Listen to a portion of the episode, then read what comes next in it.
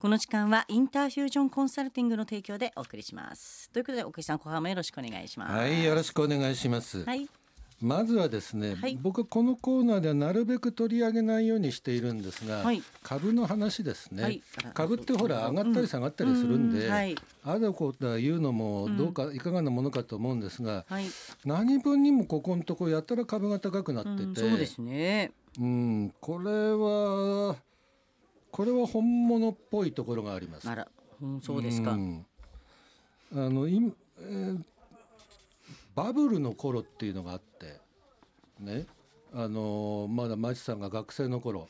はいそうです。私はだから恩恵も何も社会人になってはい、すぐぐらいですね、ええあのジュリアナはい、でもうね狂乱の時狂乱してた。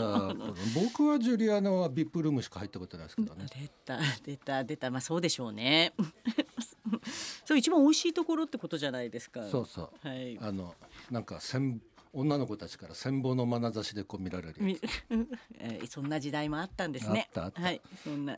あの頃 三日経平均が3万8900円、だから3万9000円ぐらいだったんですよなるほどね。はいピークが。うーん。なのでえーまあ近づくそれに近づきはするでしょうけれども、うんまあまだまだ遠いかな。あのバブルの頃はまさか株がこんな3万円を日経平均が3万切るなんて想像もできなかった1万そうでしょうね円を切るなんてもう全くその時には日本が潰れてると思ってましたもんね。うそうでもでもうねですよねよく持ち直しましたようんそれは今ね。やですねあの、うん世界一の資産家で大投資家のウォーレン・バフェットさんが、はい。こうこれからは日本だもんねって言って、うんそうですね。なんかイ日ンタビュ本ー記事載ってましたよね。商社の株を買いまくったらですね、うんもうガンガン商社の株が上がってうん他の株も上がってるわけですよな。るほど。まあ、実際業績いいわけですね。うんあの、はいこのコーナーでも散々やってるじゃないですか。はいなんか上場企業のはい利益は過去最高だって言って、そうですねこのコロナの中でもですね。あのんなんか知らんけどこのスタジオの周りには全然還元されてないとか、うん、そうですね。なん、まあ、椅子が新しくなったぐらいですかね。うん そうですよね。スタジオの中の椅子が新しくなったぐらいです。うんはい。そんなもんです。えっとね例えばトヨタはこの3月末から昨日までで23%株価が上がってる。えホンダは29%、デンソーも23%。ー、まあでも車は強いってことですか？これまあ業界をまあねっ。ていうことはすごくいいことで、うん車ってものすごいピラミッド構造で、はい、まあ部品がいっぱい使われてるってことですね。たくさん下請け孫請けね、はい三次請け四次請けっているじゃないですか。はい。あのこれらの会社の株価が上がってちょまあもともと調子がいいから上がるんですけどもね、これはあの日本にとってはいいことですね。うん。なるほど。でまあ海外でいいってことですもんね。きっとね。海外でいいですいいっね。てことになるんですよね。昨日が3万3500円でしょ、はい。えーバブルの最高値が3万9000円ぐらいとするとあと5500円ぐらいですか。まあここからの5500円きついかもしれないけどまあそれがね、はい 行くかもしれないぞっていうのが日経新聞に書いてあって、はい。これこんなこと言っていいのかなこの人、バブル超え3年以内はい。余剰資金の活用を鍵にって、まあ、言ってること正しいんですうよ。んはい。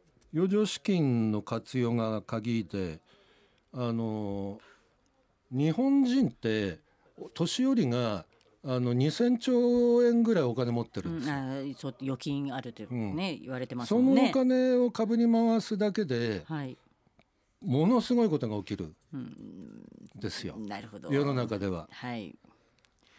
で何人分にもほらあの日本ってあの新しい日銀総裁になってからも、うんあの金利上げないもんねってやったじゃまあないですか。そうですね。はい。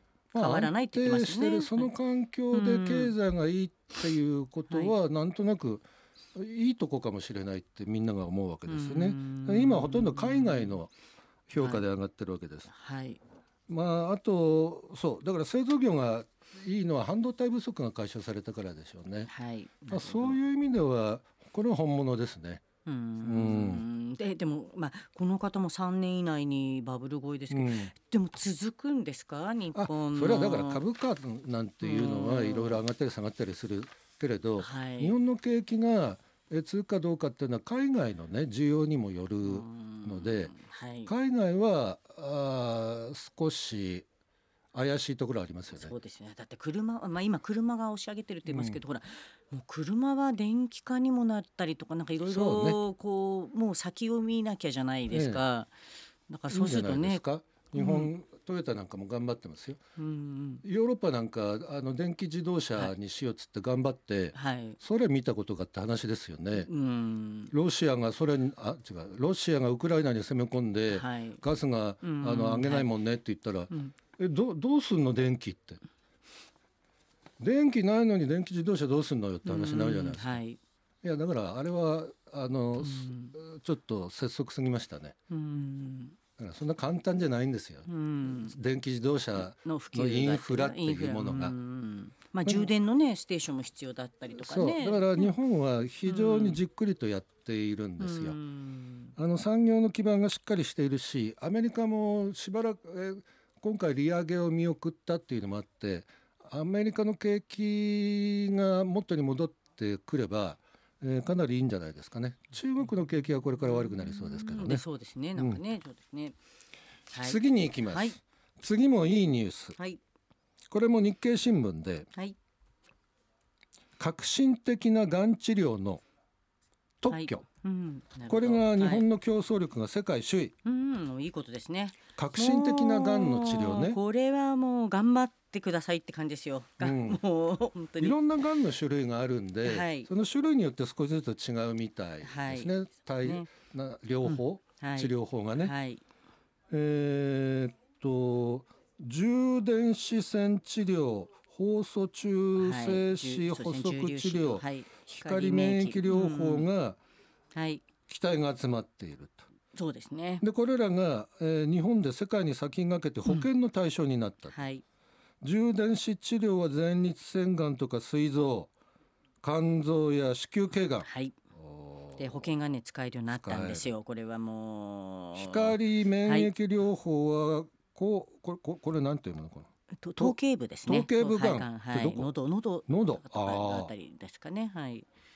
の治療に使えるとか、はい、こういうのがですねあの日本って、うん、割とこういうところに金使っていてものすごい設備いるんですよね。うん、そうです。重粒子線なんかはまあ本当その曲大きいのが必要なんですよね。最先端治療を受けられる施設ってい。うのがですね、はい、あって例えば重量子線っていうのはものすごい設備だから、はい、えー、例えば山形山形大学医学部とか、うんはい、群馬大学医学部とかやっぱりそういうとこですかね。そうですね。あとがんセンターみたいなところですね。がんセンターはそうですね。はい、センターのとこですね。えー、神奈川県立がんセンター、はい、千葉は量子科学研究所ですね。はい、大阪府重量子センター、そのものズバリですね。はい。あと神奈川もね県立がんセンターとか、うん、やっぱりこういうところで。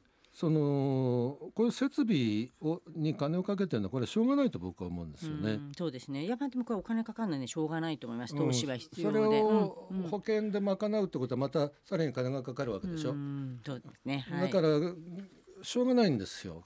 健康保険で金がかかるっていうのは。はいこれはあの保険がかからないと例えば外国人の方が受けると3 4 0 0万するんですうんそうですね。だから日本も保険適用前はそれぐらいかかってたっていう、うん、でもね、はい、これをね、ね、あの、うん、まあそんな金大したことないやっていうあの中国大陸の超大金持ちの人たちを大量に日本に連れてきて、そういうなんつうんです、医療系のツアー、ね、そうそう医療ツーリズムを、はいやるっていうの。これありですよね。うん。でもあの健康診断とかね。もう実際やってたりしますからね、うん、本当ね。まあ三千万人ぐらいいますから、うん、超大金持ちが。うん、まあそれとくらいいいんですよ。うん、でもまあねそうですね。持ってる人から取る。持ってる人から取る。おまおまけでにたくさんいろいろ買ってくれるんじゃないですか？取る。はい。でもねがん治療私ずっと取材してたんで、歴史が証明しました。切らないでも治すというか、切らないで治療するってやっぱ負担が少ないので。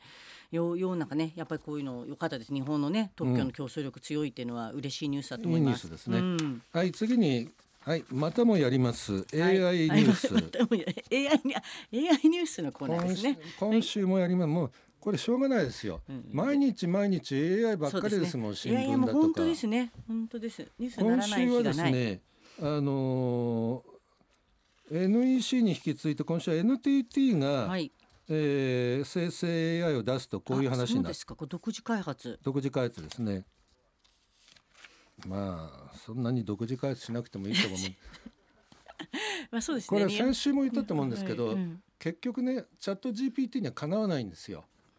あのああいう巨大企業がやる、あとグーグルだとかはい。がやるようなやつにははい。かなわないんです日本は、はい。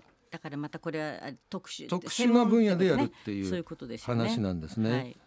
はいであのマイクロソフトはチャット GPT にあの膨大な金投資してるんであのオープン AI っていう会社にね、うんはい。だからチャット GPT はマイクロソフトが使ってると思ってください。はい。製品名では今は Bing ですね。うんあビングですね。はい、うん、であとクラウドでいうと Azure っていうんですけど、はい。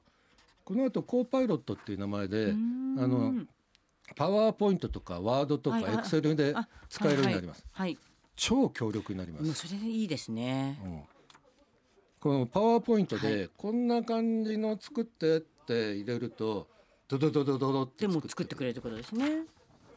たまりませんあね本当だ、で NTT もねあの、はい。もう分野を絞ろうっていうことで、はい。あの金融とかね医療とかね法律なんかそういう業界特化型にするんですって。なるほど。まあ、これはありですね。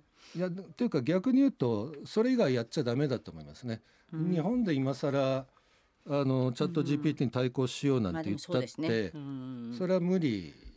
いや無理とは言わないけど、はい。そんな金かけるぐらいだったら、うん。あの専門特化した方がいいです。ねはい、はい。でも必要とされる分野ですもんね。そう。あの医療とか金融とかね。そうはい。でこのチャット GPT の技術これ技術名で言うと GPT-4 っていうんですが、はい。えーこれをベースに独自開発した AI で、えー日本の司法試験を解かせてみた。どうだったんでしょうか？どうやら合格しそうだという。そうですか、ええ。これは正答率71%合格ラインが60%だからはい、合格、あじゃあ上回ってるってことですね。はい。あのーアメリカの司法試験は完全に合格なんですって。しかもトップ10に入る。まあまあでもそれ言葉がそうか日本語が。トップ10に入るトップ10%だね。うーん。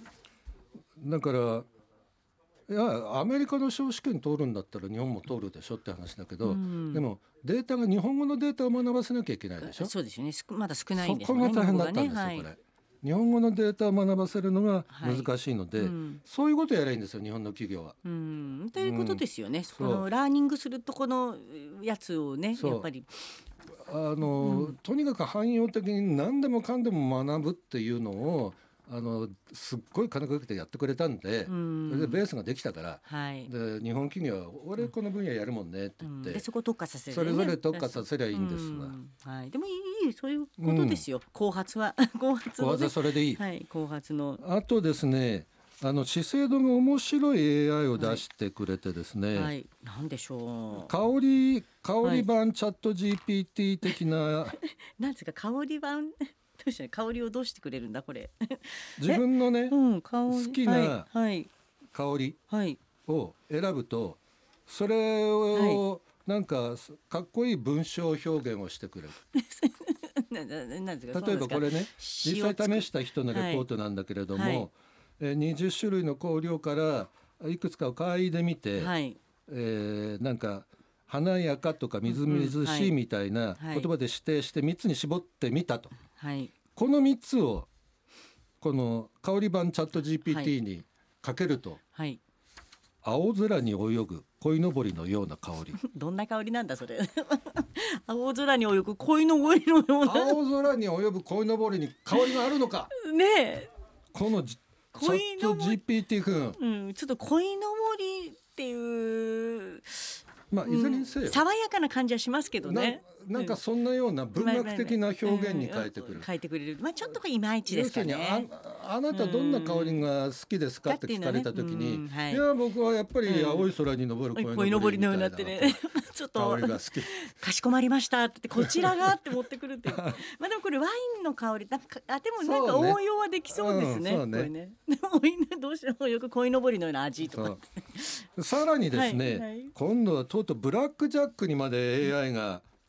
でなんですかこれブラックジャックチャット GPT だから GPT-4 ではい。ブラックジャックを勉強させたんです。勉強させたんですでそこでブラック・ジャックの新たなシナリオを作って「はいえー週刊少年チャンピオン」にはい漫画が載ります。なるほど。あら、ほん、あまだでもこれだけって感じですね。中身はまだこれからっていう。うんいやシナリオ書いてくれるんですよこれアメリカで映画のシナリオライターがね、うん。ストやったでしょ。え。そうですね。うん、チャット取ってかられるってね。GPT ははい。ちゃんとね、シナリオ書いてくれるから漫画のシナリオぐらいできちゃいますよ。あとまあね手塚治虫さんは新作書けないからそういう意味ではどういう新しいひたすらね手塚治虫うをん。ラーニングしたわけですうよ。ん。でもちょっと見てみたい感じがします見てみたいねなんかねはい。最新技術が取り入れてそうですもんね、はい。わかりました。AI ニュースたっぷり。あ AI ニュースでした。はい。奥井の略のニュース言いたい放題。この時間はインターフュージョンコンサルティングの提供でお送りしました。